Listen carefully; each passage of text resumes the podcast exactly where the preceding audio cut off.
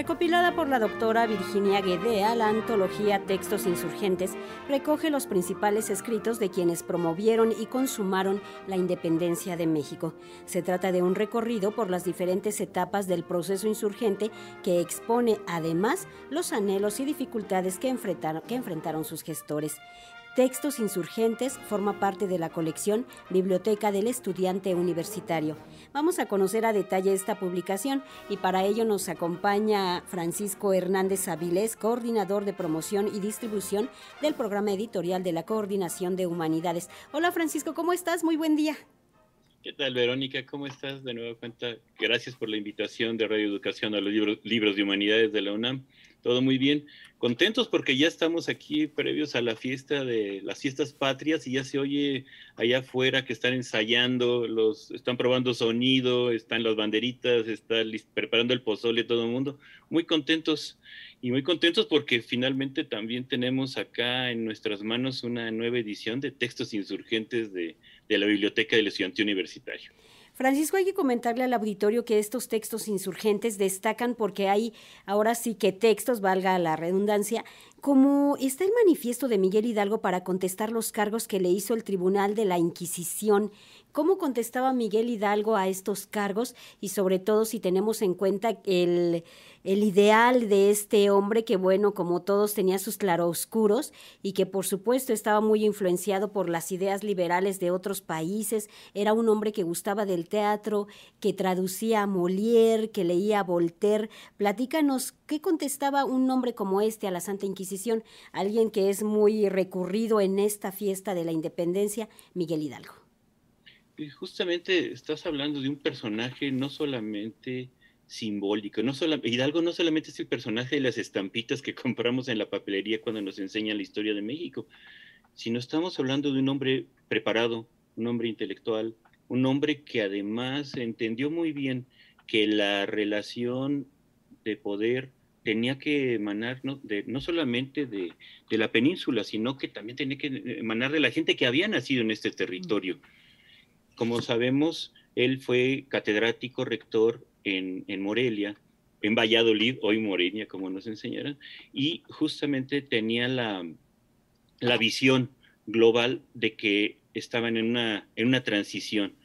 Entonces, él contestaba, justamente, qué bueno que, que me preguntas de ese texto, porque le quiero leer un pequeño parrafito de lo que él hablaba para contestar a la, Santa Inquisición acerca de, lo, de su pensamiento. Son las palabras de Miguel Hidalgo. Fíjate, Verónica. Rompamos, americanos, todos esos lazos de ignominia con que nos han tenido ligados tanto tiempo.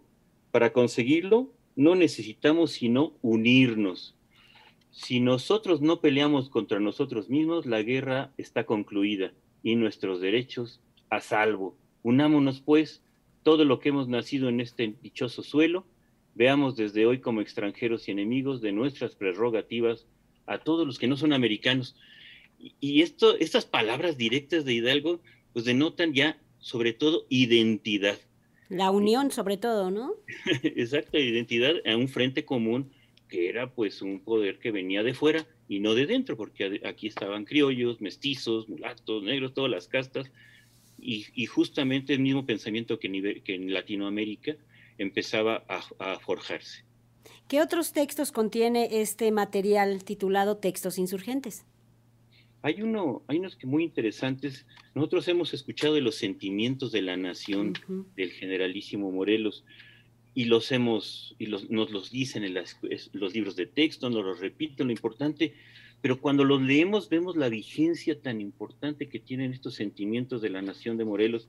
Escogí nada más para leer el 12, e, este sentimiento que escribió Morelos en Chilpancingo en 1813, y dice que como la buena ley es superior a todo hombre, las que dicte nuestro Congreso deben de ser tales que obliguen a constancia y patriotismo, moderen la opulencia y la indigencia, y de tal suerte se aumente el jornal del pobre, que mejore sus costumbres, alejando la ignorancia, la rapiña y el hurto. Imagínate hablar en ese tiempo de opulencia, de pobreza, de, Bueno, de todos estos términos que tristemente siguen vigentes, ¿no? Justamente en la vigencia, cuando revisamos los mensajes políticos de hoy en día, es bueno, es la 4T. Bueno, esta es la, la 1T, ¿no? Estamos hablando de... la primera transformación, claro. La primera transformación y tendríamos que revisar los, los documentos originales para entender bien las razones de por qué estamos viviendo una realidad como la que estamos viviendo. ¿Qué periodos abarcan estos textos, Francisco? Fíjate que la doctora Guedea hizo una muy interesante recopilación y ella como, como muy conocedora del tema y sabiendo que estos textos están dirigidos sobre todo a jóvenes, al bachillerato, lo, lo dividió en seis etapas.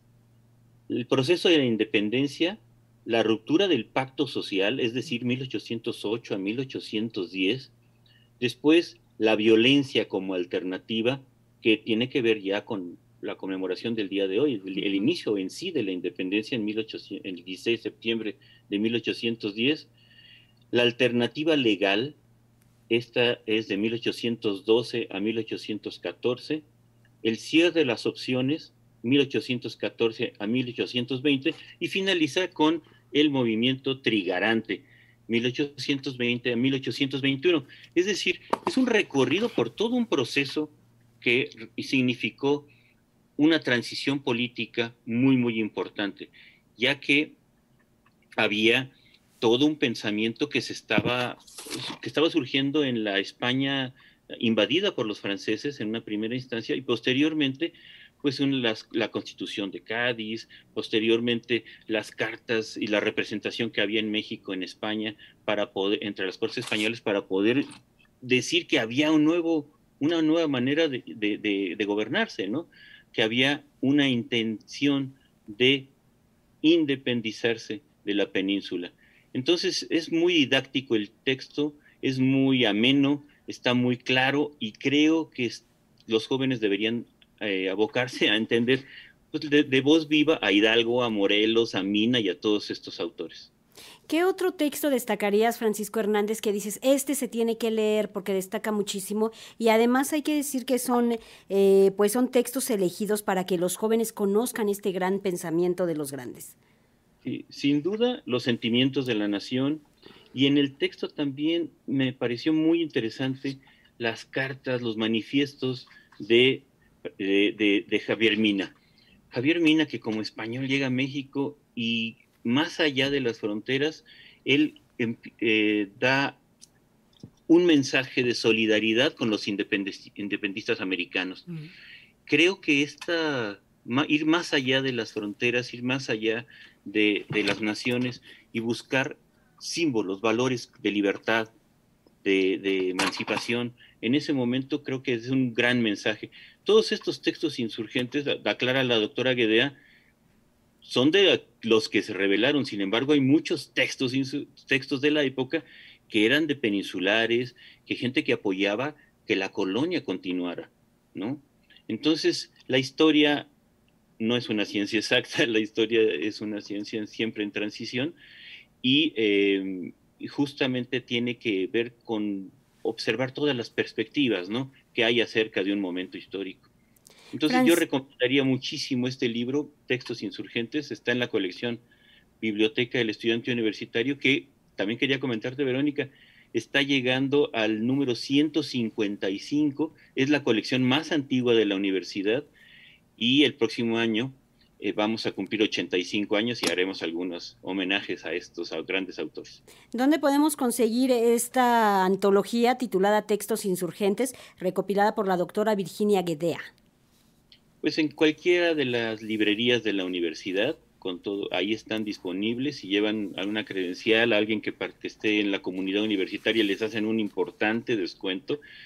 Visiten estas, estas librerías, están la González Casanova, que está en la ciudad universitaria, la García Terrés, que está recién renovada, y nosotros como sede en la Casa de las Humanidades en Coyoacán, Presidente Carranza 162, muy cerquita del kiosco de Coyoacán, ahí donde van a dar ahora, va a haber una gran fiesta en la noche, pues pueden pasar por el libro y después ya ir a dar el grito. Nos, esta antología nos sirve muchísimo para conocer y comprender más a estos grandes personajes. Francisco Hernández Avilés, coordinador de promoción y distribución del programa editorial de la Coordinación de Humanidades, gracias por estar aquí y gracias por esta invitación a leer esta antología. Gracias, Verónica, por la invitación y, muchas felicidades por los días. Hasta pronto, Francisco. Buen día.